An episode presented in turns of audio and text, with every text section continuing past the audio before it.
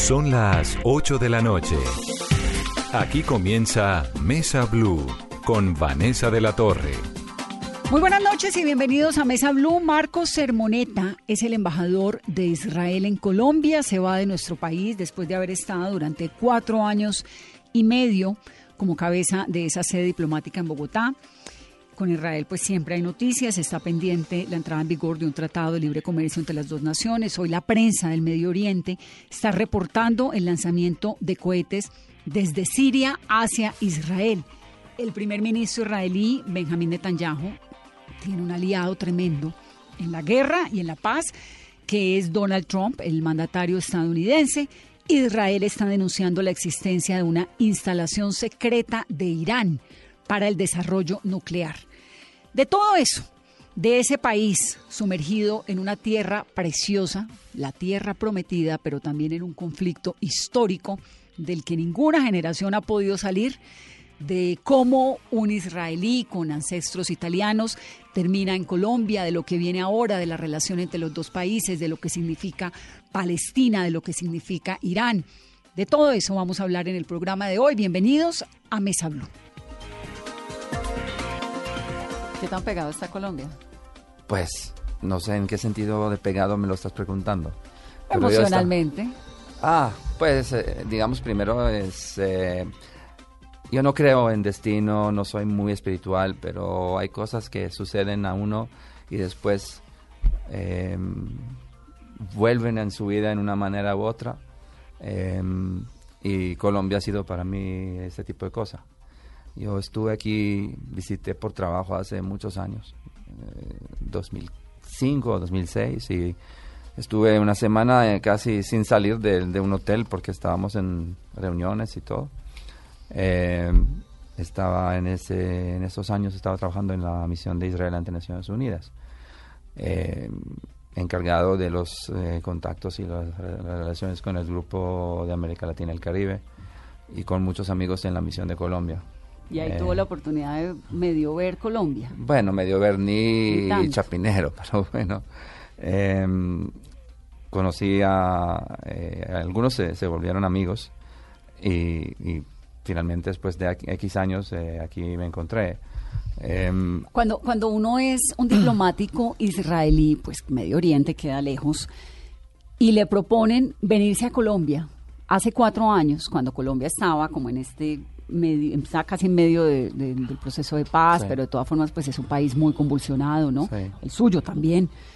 Eh, ya, ya eh, usted misma. Ya vamos a hablar de eso. sí, porque además eh, hay una preocupación muy grande con Israel y es la posibilidad de una tercera intifada. Digamos que eso está ahí puesto sobre la mesa con mucha preocupación. No sé, pero digamos de todo eso. Nadie me avisó, pero.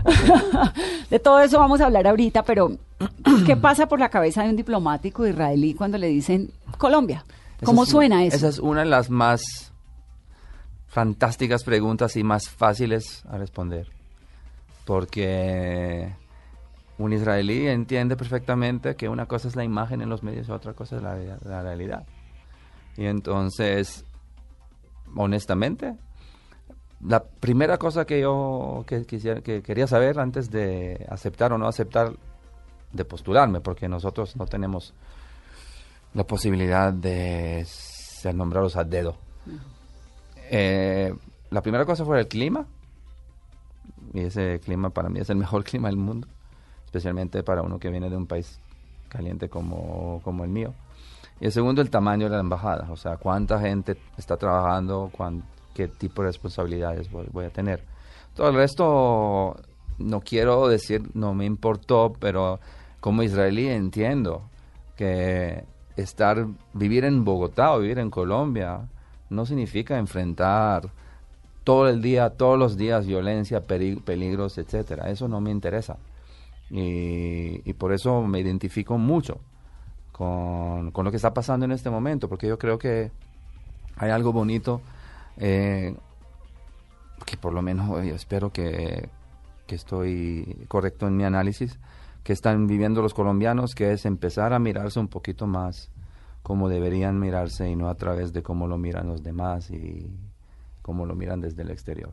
Explíqueme un poco eso. Es muy, es muy fácil no dejarse definir por un, un aspecto de la vida colombiana que es el conflicto o el posconflicto en este caso. Eh, el posconflicto en conflicto. Claro, pero nosotros qué? Ustedes Firmamos una, sí. una paz supuestamente con un grupo terrorista en 93 y miren, cohetes por ahí, Hezbollah por allá. Hay que continuar a ser Colombia y Colombia no es solamente eso. Punto. ¿Cómo ha hecho eh, Israel para sobrevivir en el Medio Oriente? Hmm. En medio de, de tantas tensiones, con esos enemigos acérrimos que tiene. Llamámoslas por lo que son, pero con- no son tensiones, son, agresi- son agresiones eh, frente al único país democrático, el único país donde los judíos pueden vivir en paz sin ser agredidos. El antisemitismo sigue como si nada pasó hace 80 años, sigue aquí, sigue en Europa, sigue en Estados Unidos. Y entonces no es eh, sobrevivir, es, es- es simplemente tener un bastión de independencia eh, que proyecte. ¿Usted llegó a Israel a los cuántos años? ¿Cinco, ¿Cinco y seis? medio? Italiano, ¿no? Ujú. Porque habla español. Pues a un italiano, un italiano que no habla español, no sé qué decir. Pero primero tengo familia eh, en Buenos Aires. Eh, el hermano de mi papá se fue en 48 a vivir en Argentina. Segundo, el italiano lo, lo hablé todo el tiempo en la casa y eso ayuda muchísimo. Cuando uno pasa a otro idioma de la misma familia, me pasó con el francés. Tercero, eh, lo aprendí, empecé a aprenderlo de manera más, digamos, eh, formal en la Cancillería. Después, los cuatro años en Nueva York, donde, como dije, trabajé mucho con colegas de, de esta región. Y finalmente, tres años como embajador en República Dominicana. Claro, ahí ya.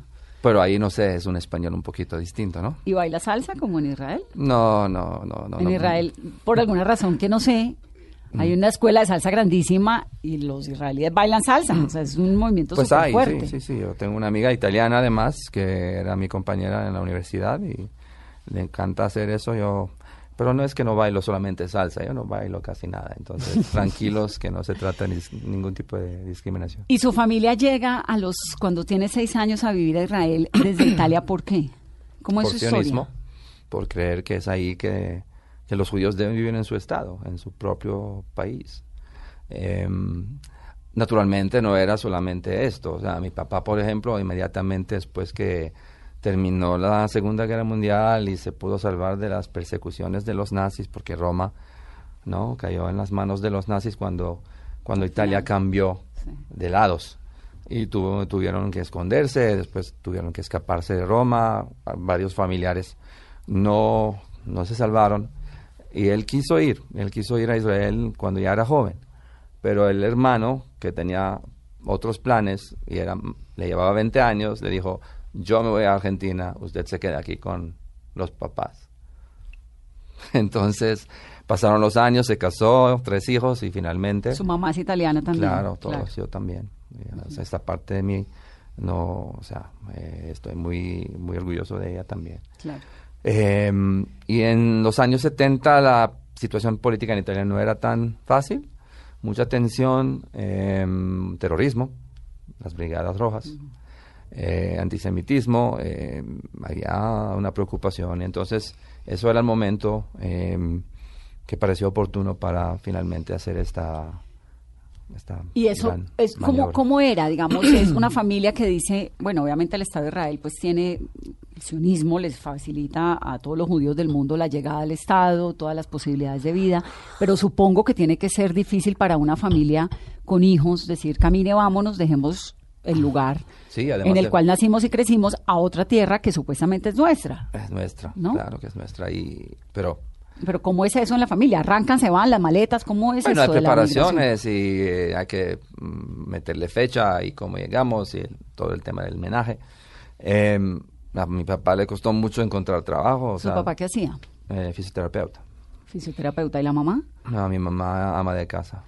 ¿Y hijos cuántos? ¿Quiénes se fueron? ¿El hermano que se fue para Buenos Aires? No, no, no, ¿Y el hermano y mi papá se fue. bueno, Ah, el tío, el Nada tío. que ver con- Claro, el tío. Eh, nosotros tres. O sea, y el hecho es que llegamos también 24 horas antes que empezó la guerra de Kippur.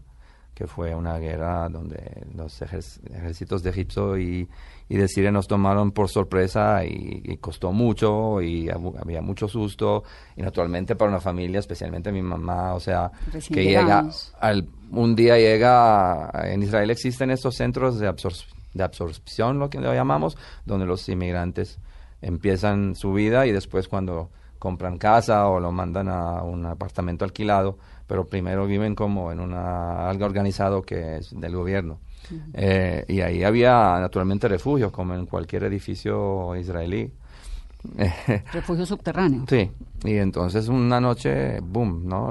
La alarma sonó y todo el mundo bajando y era como la torre de Babel, o sea, porque algunos hablaban español, los otros rusos, algunos hindi, nosotros italiano y intentando entender lo que estaba pasando. Em, pero no, eh, son cosas difíciles. Eh, la inmigración eh, siempre es, complicada.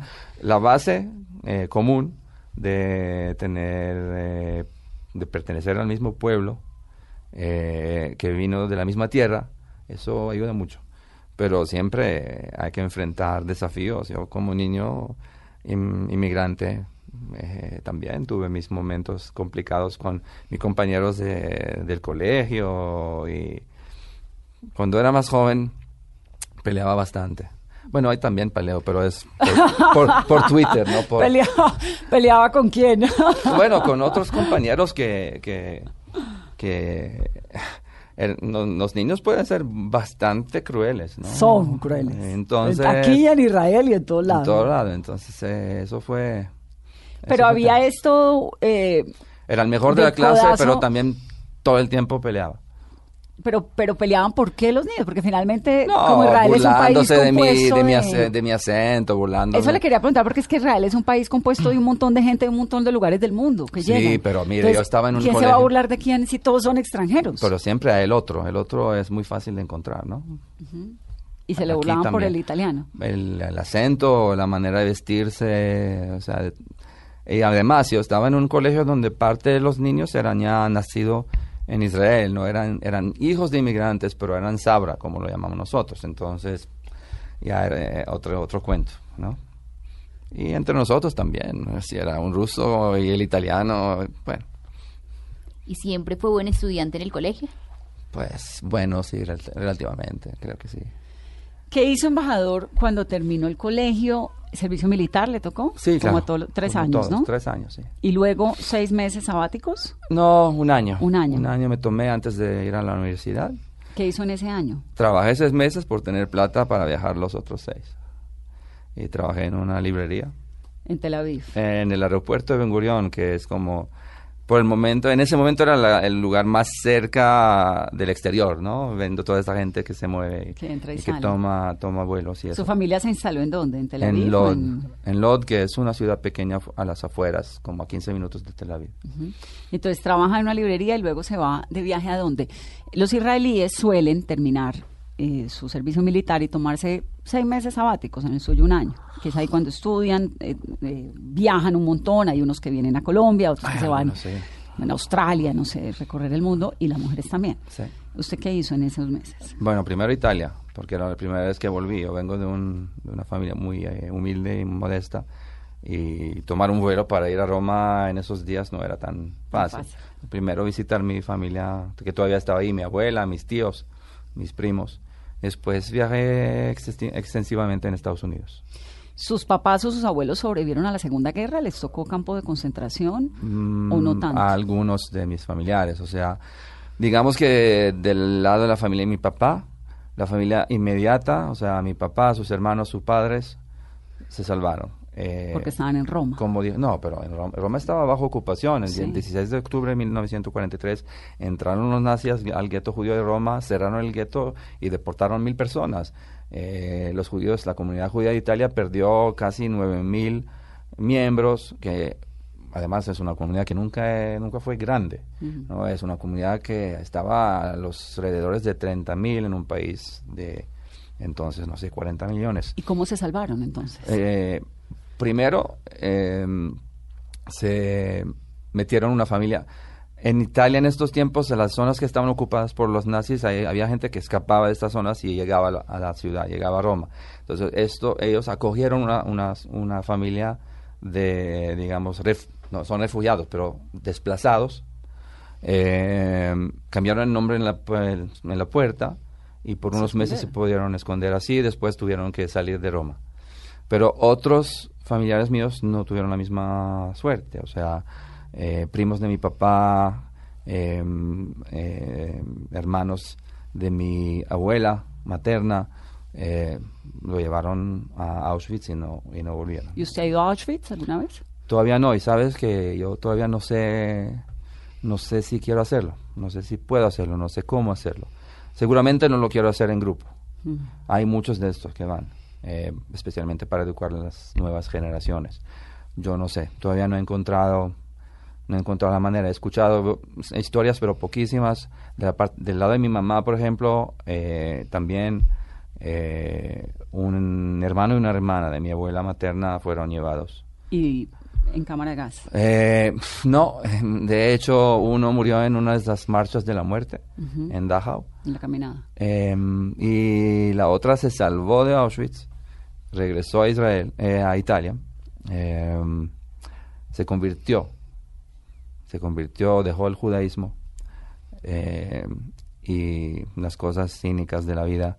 En 1988 fue investida por un autobús y murió en un Ah, incidente. En un. Sobrevivió a un campo de concentración y la montó un autobús. Imagínate. sí. Bueno, tengo una amiga judía que se le metieron los ladrones a la casa en estos días y me dice, estas bandejas de mi abuela sobrevivieron a la Segunda Guerra y no a la inseguridad de Bogotá. Ay, bueno, es es muy duro. ¿Cómo es, cómo aprende un niño judío la historia de sus ancestros y de su familia cuando hay algo en la mitad tan tremendo como Auschwitz? ¿Cómo se lo enseñan? ¿Quién le enseña?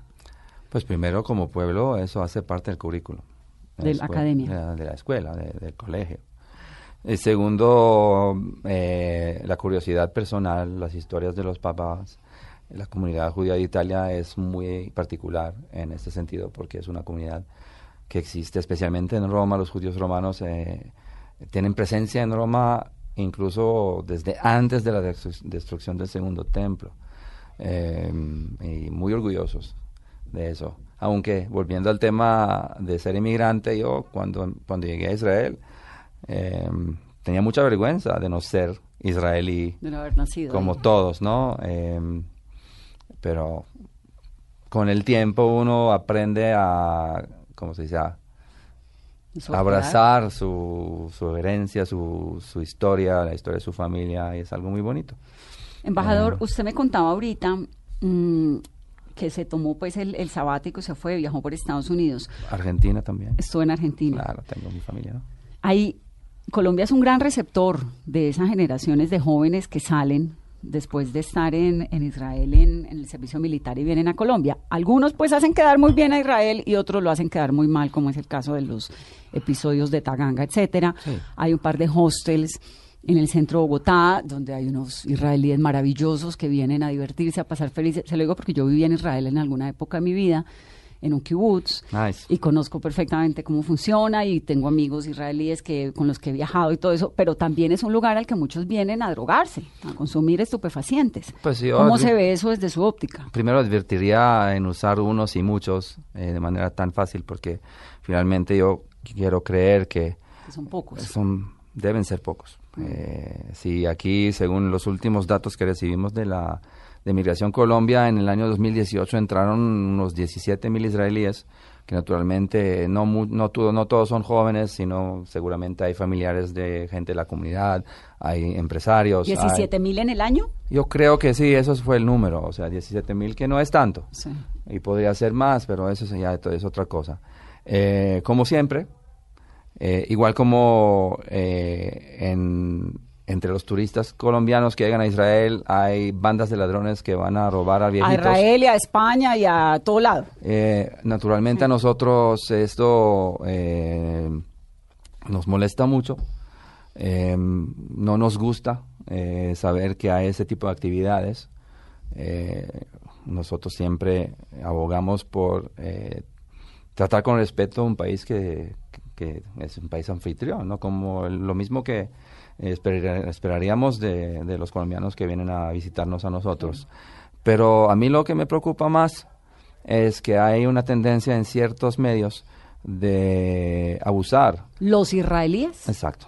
¿no? Como un poco, eso le mete xenofobia inmediatamente a la conversación. yo- yo como los venezolanos. Sí, o los israelíes o no, para, para decir algo malo de Israel, que a veces es muy difícil, eh, aprovechan eh, de estos casos que son pocos y sí son feos, absolutamente, pero hay que tomar la cosa en proporción. Seguramente aquí hay también delincuentes británicos, americanos, rusos, chinos y peruanos. Y colombianos hay delincuentes Y en todo el entonces, mundo. eh, entonces ¿qué? O sea, yo no- nunca he visto y además yo sé que en varias en varias ocasiones salieron noticias muy bombásticas y finalmente terminó en nada, pero nadie se dio eh, hizo el esfuerzo de ir a hablar con la fiscalía o con la policía en Cartagena para saber, bueno, y después de las grandes los grandes titulares y todo eso, ¿no? El demon de, de Taganga o ese tipo de cosas. ¿Qué pasó? ¿Y qué pasó, por ejemplo, con ese, ese episodio de Taganga? Bueno, lo, eh, yo creo que, si me acuerdo bien, Colombia decidió de, deportarlo. Deportarlos. Pero como no se había terminado el proceso eh, de, eh, ¿cómo se dice? Presentación de, no sé, no me- ¿Cargos? sí, entonces cuando llegó a Israel llegó Libre, Libre. no pasó nada. Entonces ahí hay que preguntar a las autoridades colombianas por qué pasó así. Pero ese es un tema que inquieta, que preocupa y que es agenda para la Embajada de Israel en Colombia. Pues siempre nosotros, como parte de nuestro trabajo, es el bienestar de los israelíes que visitan. Puede ser que una persona que pierde su pasaporte, otra que le roban su plata y otras que vienen aquí para delinquir. Pero yo creo que la gran mayoría de los israelíes que vienen son normativos. Si quieren eh, disfrutar de este bello país, lo hacen de manera, eh, digamos, en el marco de la ley. Eh, Son viajeros que recorren, pues mochileros, mochileros, ¿no? muchos, sí. Y eso es lo, lo que nosotros estamos siempre haciendo esfuerzo para educar. O sea, nuestro, la página web de la Cancillería israelí siempre tiene advertencias y intente- intentamos de, de mandar este mensaje. Y yo creo que muchos israelíes lo entienden porque son la imagen de su país. Embajador, ¿y qué tantos colombianos están viajando a Israel por turismo, negocios? No tengo lo- los números eh, en, en la, en la otra dirección. Yo creo que un poquito más. eh, en negocios puede ser, no, no tantos. Mucho turis- turismo. Yo creo que en su mayoría también es un turismo eh, religioso. ¿no? A ver los lugares santos de, de Israel. Em, pero como estaba diciendo antes, o sea, yo creo que ahí hay una, una oportunidad que todavía no se ha aprovechada.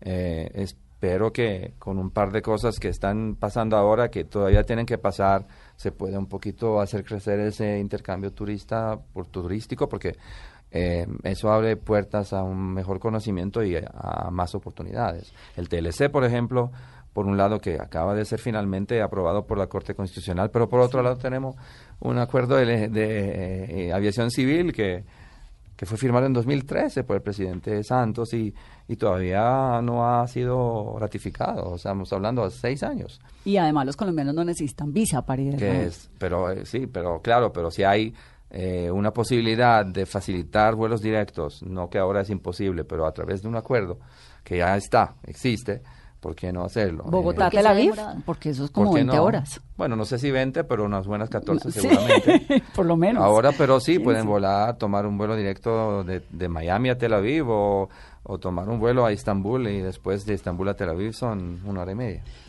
Permítame, embajador, rápidamente hacer una pausa en esta conversación. Estamos hablando con Marcos Sermoneta, embajador de Israel en Colombia. Esto es Mesa Blue.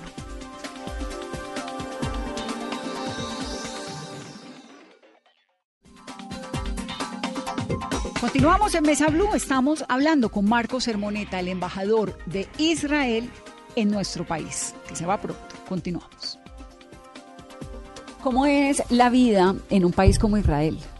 Teniendo estos vecinos que tiene, teniendo, ya no está la OLP, pero está la Autoridad Palestina, Pues- que además entre Hamas y la Autoridad Palestina acaba de ocurrir la semana pasada, si no me equivoco, un episodio tremendo de un kamikaze que atenta contra eh, su propia gente, que esto no, no, no, no se había visto. Digamos, eh, los atentados suelen ser contra Israel, pero no entre ellos mismos. Entonces, Yo- ¿cómo negocia uno con unos enemigos que ni siquiera entre ellos están de acuerdo? Ah, Esa es la gran pregunta. O sea, primero el OLP sigue exi- existiendo. Segundo, no, no, no, no conozco este La OLP de Yasser Arafat, la autoridad palestina, ¿no? No, pero la organización sigue, sigue siguiendo como tal, claro.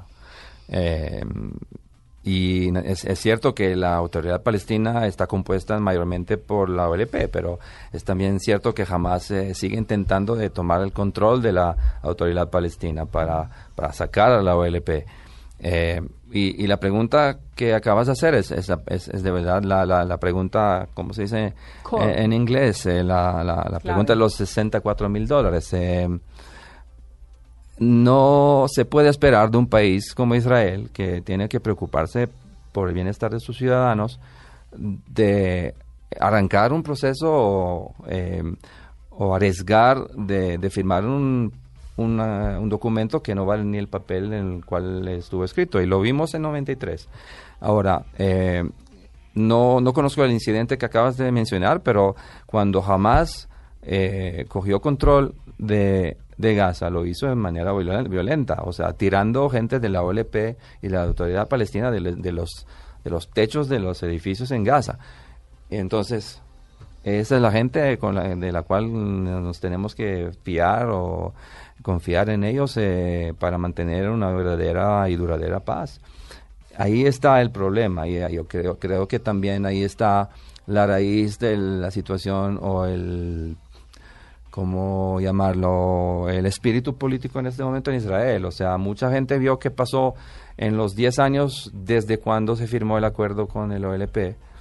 Eh, yo lo viví personalmente, muchos de mis compañeros, muchos israelíes lo vieron, ah, pero lo sintieron en su propia piel. O sea, yo en, en 2002, en 2001 y 2002 perdí amigos cercanos en atentados suicidas. Yo estaba a pocos pasos de dos de esos atentados. Pero también de otro lado están los asentamientos. Y entonces, Netanyahu es un gran defensor de extender los asentamientos sobre territorios de los cuales la comunidad internacional está pidiendo. mm, pues no no, sé es un cuánto. poco como irle echando uno más candela a un territorio muy incendiado. Digamos, Israel no ha aportado también a ese no hay más incendio? incendiario que un ataque terrorista o un cohete que cae sobre una casa. De acuerdo. La vida es más, eh, es menos incendiaria que la muerte. Eh, además, yo no creo que eh, los asentamientos han, eh, han ido creciéndose o creciendo en los últimos años. Y finalmente quiero llevar o poner en la mesa una cosa histórica y un hecho que no se puede negar.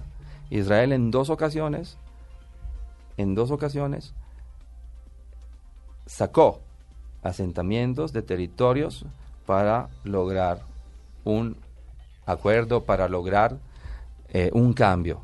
El primer caso fue con los asentamientos en Sinaí, el acuerdo de paz con Egipto. Y la segunda vez fue en Gaza. Esta Gaza, donde a pesar de que no hay ni un israelí vivo o muerto, porque tuvimos también que quitar todos los cementerios y le dejamos ahí campos, invernaderos. A pesar de que no hay ni un israelí, siguen disparando cohetes. ¿Por qué? Porque se sienten agredidos también, es un ¿Agredidos conflicto en- histórico. ¿En cuál? Ah, Digamos, no estoy entiendo, tratando- ¿agredidos por la historia? Estoy- no, porque es una Entonces- tierra, es un territorio que ellos reclaman y ustedes también tienen, digamos, Ellos sobre, los están, cual, en, están en Gaza. sobre lo, sobre los cua- es, digamos, un territorio en conflicto, un territorio que Israel tiene una parte, eh, Palestina tiene otra parte, Gaza tiene otra, pero pues es un territorio en el que cualquier fósforo que uno tire se incendia inmediatamente. A mí me parece que estamos hablando como si fuera ¿Cuál es concepción, inmaculada. Gaza está libre de israelíes, de presencia israelí, ¿cierto o no? Sí, claro. Ok, entonces es una oportunidad para cualquier grupo palestino comprobar primero su deseo a la paz de tener un territorio pacífico. y des- desarrollar su propia vida, ¿sí o no? Claro. Ok, eso entonces, ¿por qué tú gastas millones de dólares de asistencia internacional además para construir túneles y desarrollar cohetes, todos dirigidos y enfocados en una cosa, molestar a los judíos de Israel? Tú tienes... que se van asentando. ¿Dónde? Digamos, amplían sus Gaza. ¿Qué asentamientos. tiene que ver ahora? ¿Qué Dígame, ver? embajador, usted, por ejemplo, tiene algún, ahora que, que son, eh, fueron colegas acá durante tanto tiempo, ¿alguna relación con los embajadores, con el embajador de Palestina? ¿Esa Primero no es embajador porque Palestina no es un estado, pero bueno. Eh, no, eh, pero eso, eso yo creo que es más una cosa personal y no mía. No Sino De, principio de la, de la Cancillería.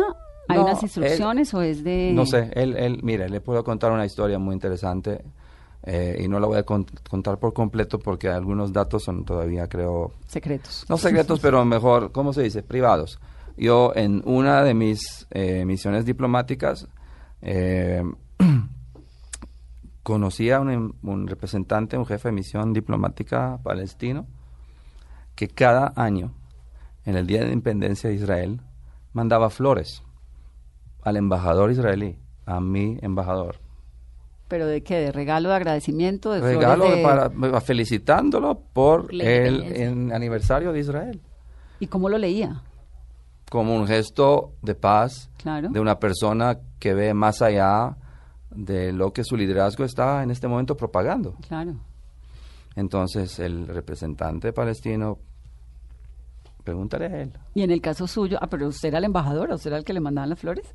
No, entiendo. A usted se las mandaban. No, no, era mi jefe. Era su jefe. ¿Y en su periodo le tocó también algún gesto por parte de su? No, pero, pero es que en otros, en otros lugares donde estaba eh, no había no había eh, no representación diplomática. No recuerdo, sí. ¿Qué pasa? ¿Qué pasa con Israel ahora? Digamos, tiene pues un apoyo muy especial y muy grande de Estados Unidos eh, bajo la administración de Donald Trump.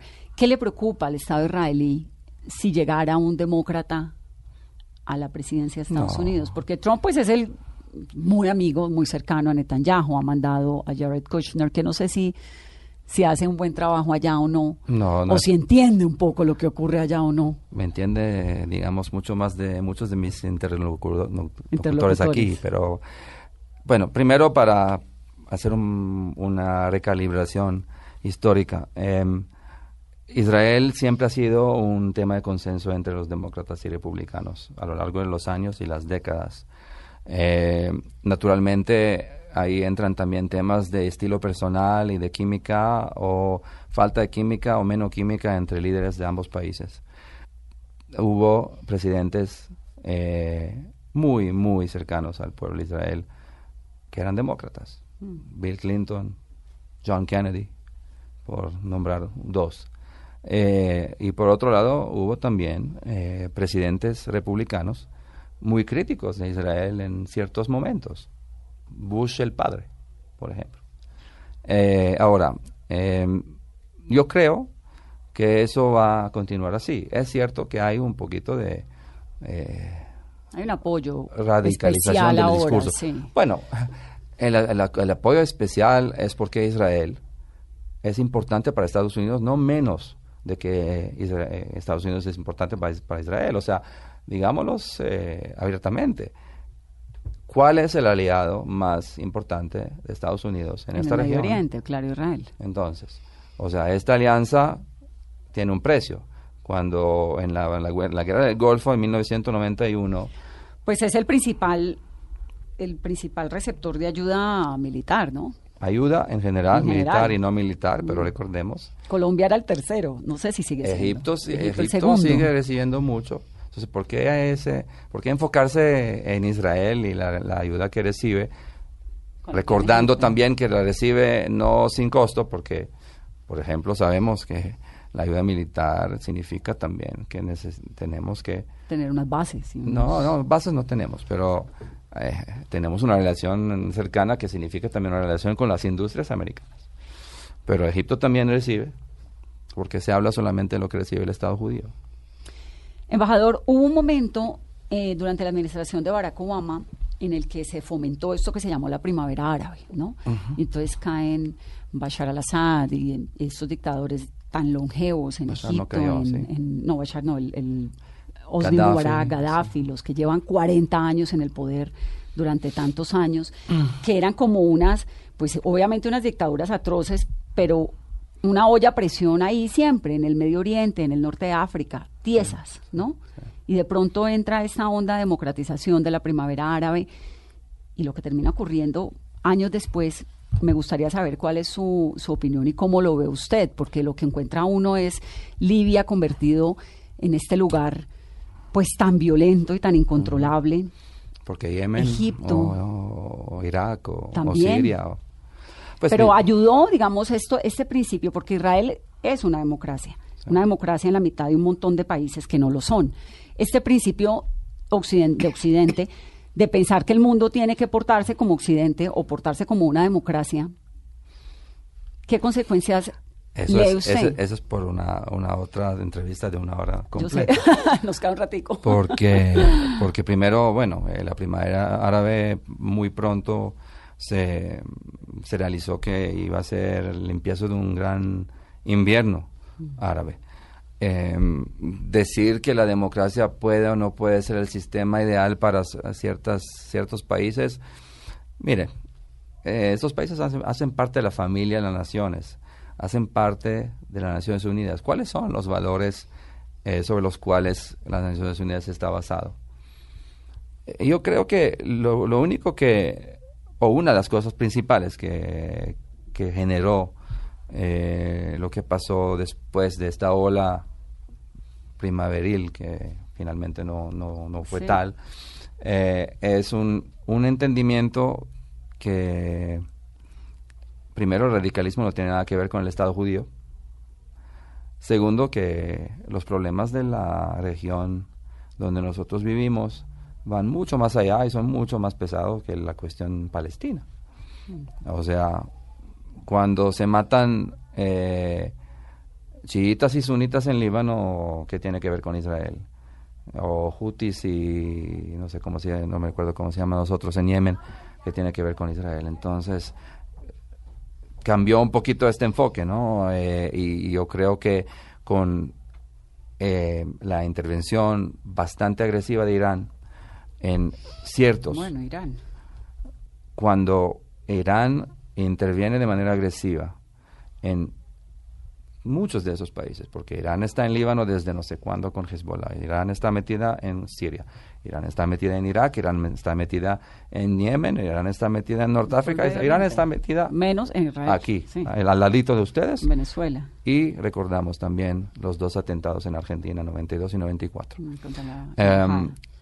algunos de estos países entienden que Israel puede ser parte de la solución, que buscar a Israel y la cooperación con Israel para frenar al radicalismo es la respuesta. Y digamos que no es secreto que Israel, como lo dijo el primer ministro Netanyahu en varias ocasiones, mantiene ciertos lazos informales y un más claro entendimiento sobre ciertos temas. ¿Con quién mantiene cierto... Algunos eh, ¿Qué- países... ¿Qué, qué Go- país árabe es un interlocutor válido para pues, Israel? eh, el, el primer ministro no mencionó nombres y no lo voy a hacer yo. Pero sabemos que en el Medio Oriente, en Norteáfrica, hay países que son más moderados. Este rompimiento del acuerdo nuclear que había hecho Obama con, con, con Irán, Obama y las otras potencias. sí, sí. con Irán, Sí. que está roto ahora, ¿cómo lo lee usted?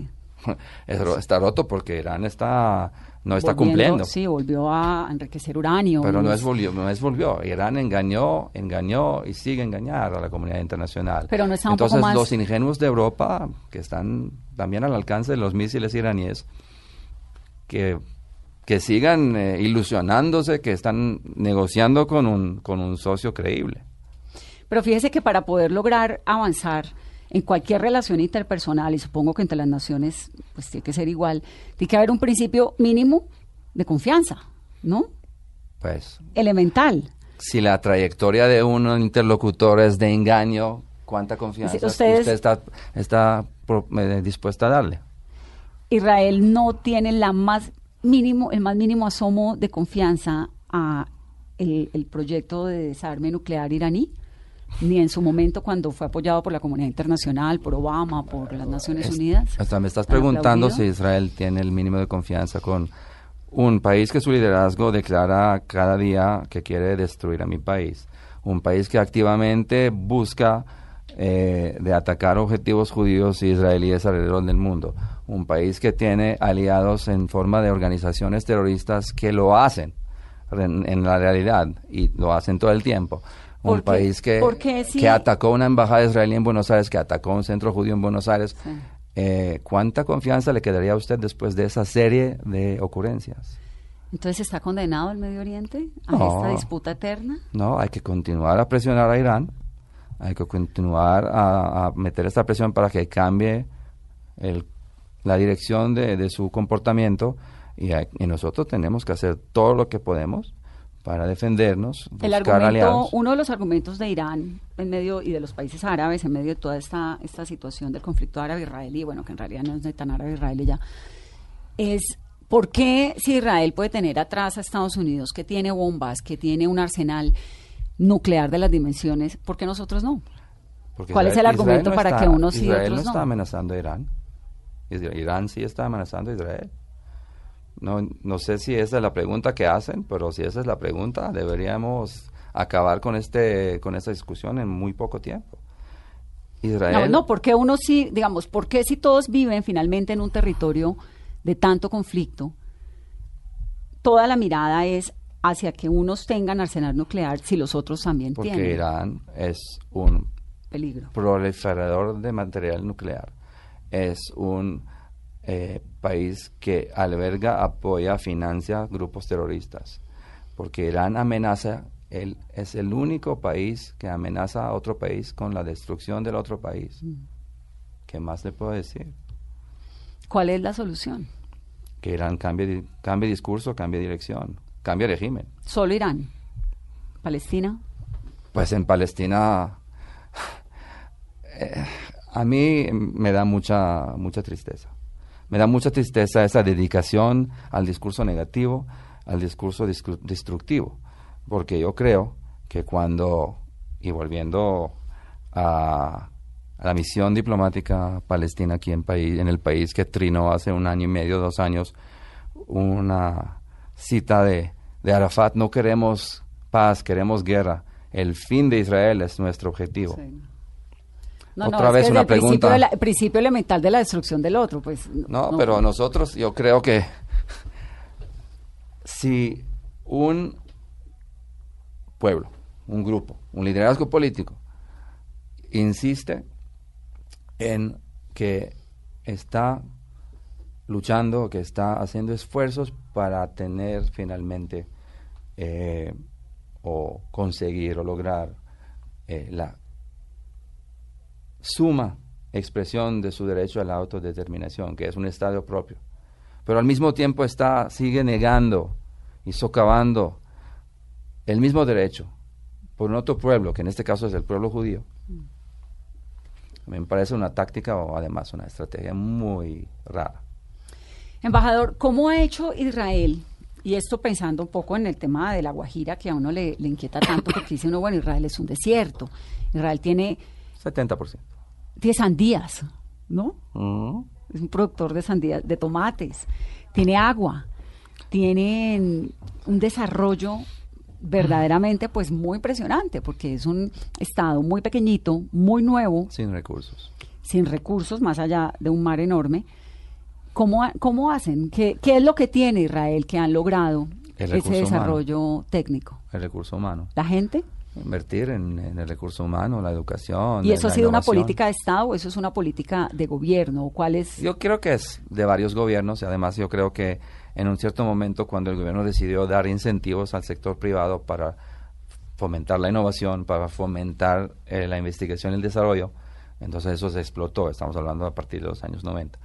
Pero eh, es que cuando uno no tiene, tiene que inventar cómo, cómo hacer. y- ¿El agua? ¿Ustedes sacan el agua del mar? nosotros hacemos desalinización y hacemos, eh, ¿cómo se dice? Eh, reciclaje de aguas, eh, digamos. Agua residual. Sí, entonces eh, son ambas cosas. Hemos llegado a un nivel de reciclaje muy alto, el más alto del mundo, a, a mu- a mucha distancia de- de- del país, que es el segundo del mundo, que es España. Eh, y hay que, hay que invertir en la investigación, en la academia, en la- las, joven, las generaciones eh, jóvenes. y eh, yo, yo creo que eso también viene de, de un- de una perspectiva de un país que está rodeado, ¿no? acorralado eh, tiene pocos amigos verdaderos eh, y puede solamente confiarse en, sí mismo. Y, y volviendo al tema que, que mencionamos al- más, a- más antes eh, o al inicio de esta entrevista, eh, mirarse también como un país que sí tiene sus desafíos internos, externos, pero que también tiene muchas otras cosas que hay que trabajarlas porque no se puede uno eh, enf- enfocar o dejarse eh, encerrar en esta cajita que se llama el conflicto, por ejemplo. o- Sí, y lo que, digamos, lo que logra sorprender un montón de Israel es que en medio de todo ese vecindario tan conflictivo que tiene, pues es un país tremendo, pero que además recibe turistas, ¿no? Sí, Y en el que de vez en cuando en la frontera con Siria suena una alarma y la vida, eso quería, ahora que estábamos tratando como de recordar la infancia, no sé si todavía pase. La alarma todavía suena y todavía se esconden. en pues el- hay alarmas eh, y Todavía todos los apartamentos tienen búnker y todos los no, no edificios. los apartamentos, las casas. eh, no son búnkeres, pero sí son refugios. Además, en, en los últimos 15 años, los nuevos edificios que se construyen se construyen de manera en la cual una habitación de la casa es una habitación eh, Refugio. como refugio donde se pueden eh, se pueden meter eh, los familiares en caso de emergencia.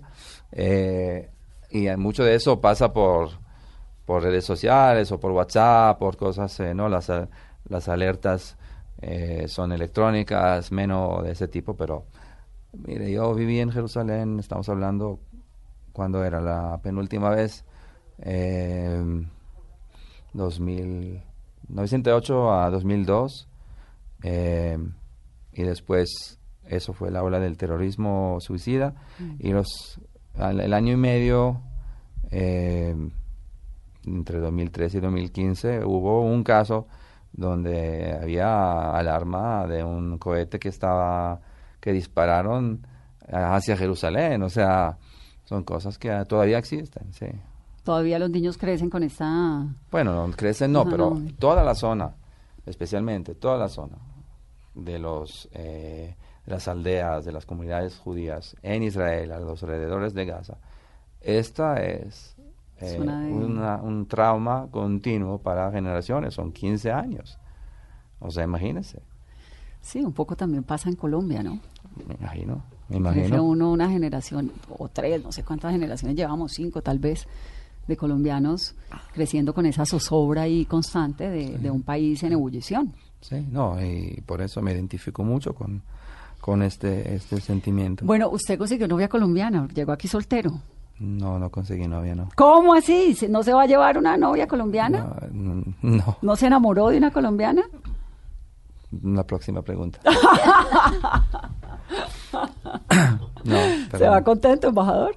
Me voy contento. O sea, mire, esto fue el país en el cual yo pasé el periodo más largo de mi carrera. Cuatro años. Cuatro y medio. Eh, el medio es importante porque estuve cuatro años en Nueva York, entonces un poquito más. Eh, como dije, eso es un, eso es un lugar que parece que estaba escrito en mi, en mi destino, ¿no? Eh, no le conté, me quería contar la historia de, de un eh, colega mío, un compañero que, vi- que vino con el, eh, con el entonces canciller Shimon Pérez a América Latina en 94. Y cuando me cuenta que va a viajar a América Latina, me dice, ay, tenemos también un cóctel con Gabriel García Márquez. Entonces yo dejé todo en medio del día laboral, corrí a mi casa, le, le traje mi, mi copia de, de muerte, eh, crónica, de una muerte, muerte anunciada en hebreo, y lo tengo ahí firmado, ¿no? Al amigo Marco de, eh, de Gabriel, ¿no? Eh, entonces, eso es como también, ¿no? Eh, Eso fue a la primera lucecita roja que empezó a, ahí. Eh, aquí fue mi primera experiencia de, de ver una selección. O sea, yo vi la selección de Colombia jugando y nunca he visto la selección de Israel en un, en un, eh, en un eh, estadio, ¿no? En un, eh, ¿Se le gusta el los estadios? ¿Le gusta Sí, bueno, claro, el fútbol es, sí, sí, absolutamente. He tenido oportunidad de ir al Campín varias veces. eh, estuve en la final de Libertadores hace tres años. ¿Y a, También. quién, a qué equipo nacional le hace fuerza? ¿Le ha hecho fuerza? No, ninguno en particular. Es porque no vio la América de Cali jugando, seguramente. Cierto. nunca, no- no- nunca me invitaron. eh, el Nacional de Medellín me invitó, Santa Fe me invitó, además, eh, volviendo al tema... El eh, episodio por la camiseta de Santa Fe. Cierto, ¿no? Eso a mí me pareció muy, o sea, no, no, no, casi ciencia ficción. eh, esta, esta reacción tan visceral, tan automática, casi condicionada, eh, ¿no? Eh, hacia Israel o los judíos, los comentarios muy feos. Pero bueno, con el, con el, con la sociedad, con, con el equipo tenem- tenemos muy buenas relaciones. y siempre nos han tratado muy bien. Y entonces la solución después que Santa Fe decidió de quitar el trino es eh, subir un trino propio con la camiseta puesta. Ya, Embajador, muchas gracias por venir a Mesa Blue. placer. Me encanta tenerlo acá, qué dicha conocerlo ahora que pues ya se va, pero Pues mucha suerte con su libro además. bueno, pues hasta mucha suerte con, con su próximo paseo. La verdad que Israel es un país que tenemos en el corazón profundamente Muchas gracias. y le agradezco mucho su paciencia contestándonos todas estas preguntas. No, fue un placer y gracias y nada, que Ojalá siga la así. próxima vez que nos veamos podamos seguir contando una historia siempre muy optimista de ese Medio Oriente que nos Ojalá, ojalá. Las cosas están cambiando, algunas todavía no, pero hay que continuar luchando. Gracias, embajador, y bienvenido siempre a Colombia. A ustedes. Esto es Mesa Blue. A ustedes que tengan una muy feliz noche.